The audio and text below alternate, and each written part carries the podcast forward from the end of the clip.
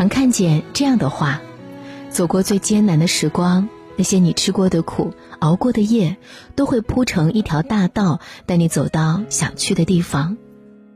不知什么时候起，熬夜成了奋斗的标志。印象里，能熬夜的人都努力的可怕。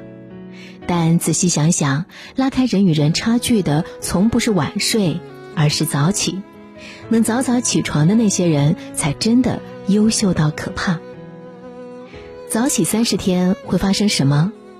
现在的人，太多人习惯晚睡晚起，只要第二天不工作，就恨不得赖床一整天。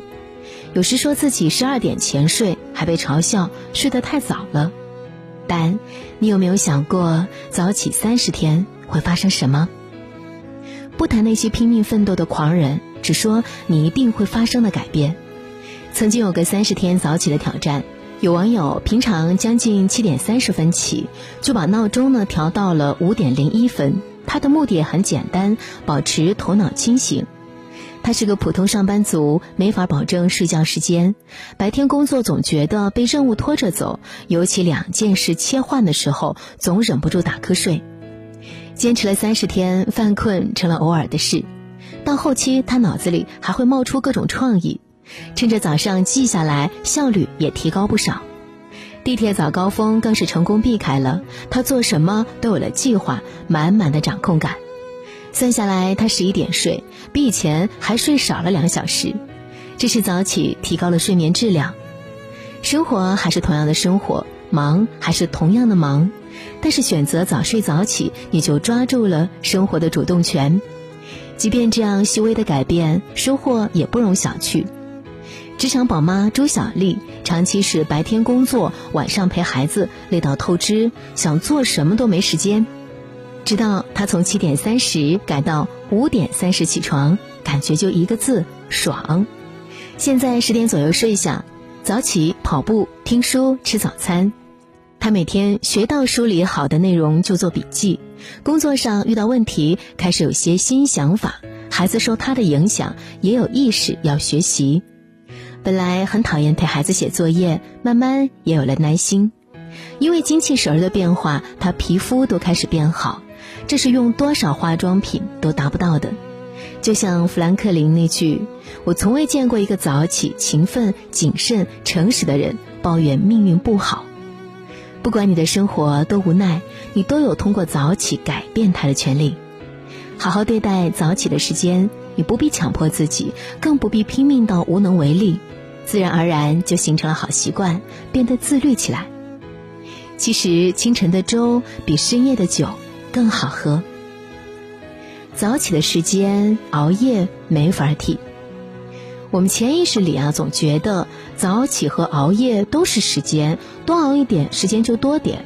但扪心自问，熬夜给了你什么？身体崩溃，颜值崩塌，脱发长痘，精神不济，还头晕眼花。想要的是心情，是效率，最后却都事与愿违。而早起能给你什么？熬夜给不了你的，他都能给你。有人自曝在互联网公司十多年，天天不到凌晨一点不睡，全身的毛病。按他的身高，标准体重一百三十斤，他重到一百七十斤，每次体检都是脂肪肝，动不动感冒闹鼻炎，工作也一般，脑袋啊越来越健忘，像浆糊一样，自己经常犯了错，脾气还挺大。他以为这些一辈子都改不了。直到他把早起坚持了下来，早上安排了运动、静坐，按时吃早餐，他的体重成功降到一百四十斤，原本沧桑的外表也显得年轻了很多。到公司最早，能隔离干扰处理邮件，安排好一天的事儿，思维清晰了很多。上班看见久违的晨曦，路边的花花草草，也有了欣赏的心情。这不是个例。日本厚生劳动省有研究，找了四百四十名职员测试上班时和下班时唾液指标，看他们的精神状态，发现早睡早起的人唾液里的皮质醇较低，精神状态也更好。这代表他们心情好，没压力，还更健康。与之相对的是个更扎心的数据：中国青年报曾发起“你为什么熬夜”的调查，一点四万人里，百分之五十六的人选择熬夜，都是因为追剧、刷手机，舍不得睡。你以为的醒着拼，可能只是在感动自己。这不完全怪你，因为时间本来就不能被管理，真正能被管理的是精力。同样是八小时睡眠，十点睡六点起和十二点睡八点起，过的是不一样的人生。你身体的生物钟学不会迁就你。我们能做的，只有在最高效、最没有干扰的时间做最该做的事情。说白了，就是早点起。就算不为多出的那个小时，你也值得用最好的状态开启崭新的一天。尝到甜头的人，早起会上瘾。每次看见早起的文章，下面总有留言，都知道早睡早起比较好，但就是做不到。但真正尝到了甜头的人，早起根本不用刻意坚持，也只有你尝过了甜头，才有资格说太难了，才有资格说放弃。B 站博主李俊杰以前就是早起困难户，好不容易起早一次，刷刷手机又睡了个回笼觉，每天怀疑自己的意志力，直到他偶然看见个理论：你做不到早起，是因为你总是跟睡懒觉的快乐做比较。而你早上没法做事，也是因为手机屏幕、外卖推送的诱惑消耗了你的意志力。早起先接触要做的事儿，没有起不来。后来李俊杰把手机收好，床头换了个普通闹钟，保证做第一件事前不碰手机。要做的事儿也拆分成了两分钟的小事，想健身快走两分钟，想学英语那就背一个单词，想写脚本先定写一行。每晚他会在桌上贴个便签纸，时间、地点、具体方案都定好了。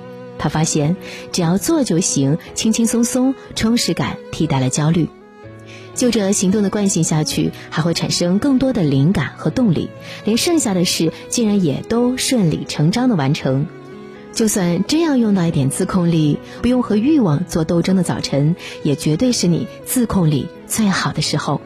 你觉得熬夜快乐？但你的快乐仅限于熬过的一小段，你觉得早起痛苦，但痛苦的只是起来的一瞬间，剩下的一整天都是满满的成就感。短期痛苦换长期快乐，这才是最值得的买卖。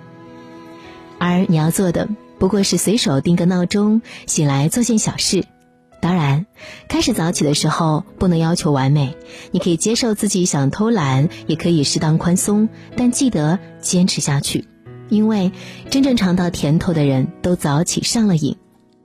高产作家严歌苓必定要早晨一杯咖啡，出门跑步，回来开始创作。演技和身材双在线的彭于晏，长期坚持晨跑、骑单车。比尔盖茨每天三点起床工作，村上春树四点起来写作，乔布斯每天九点前早已经把一天的工作做完。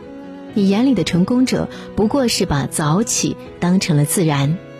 你要知道，那些热爱生命的人得到的远不止一顿丰盛的早餐。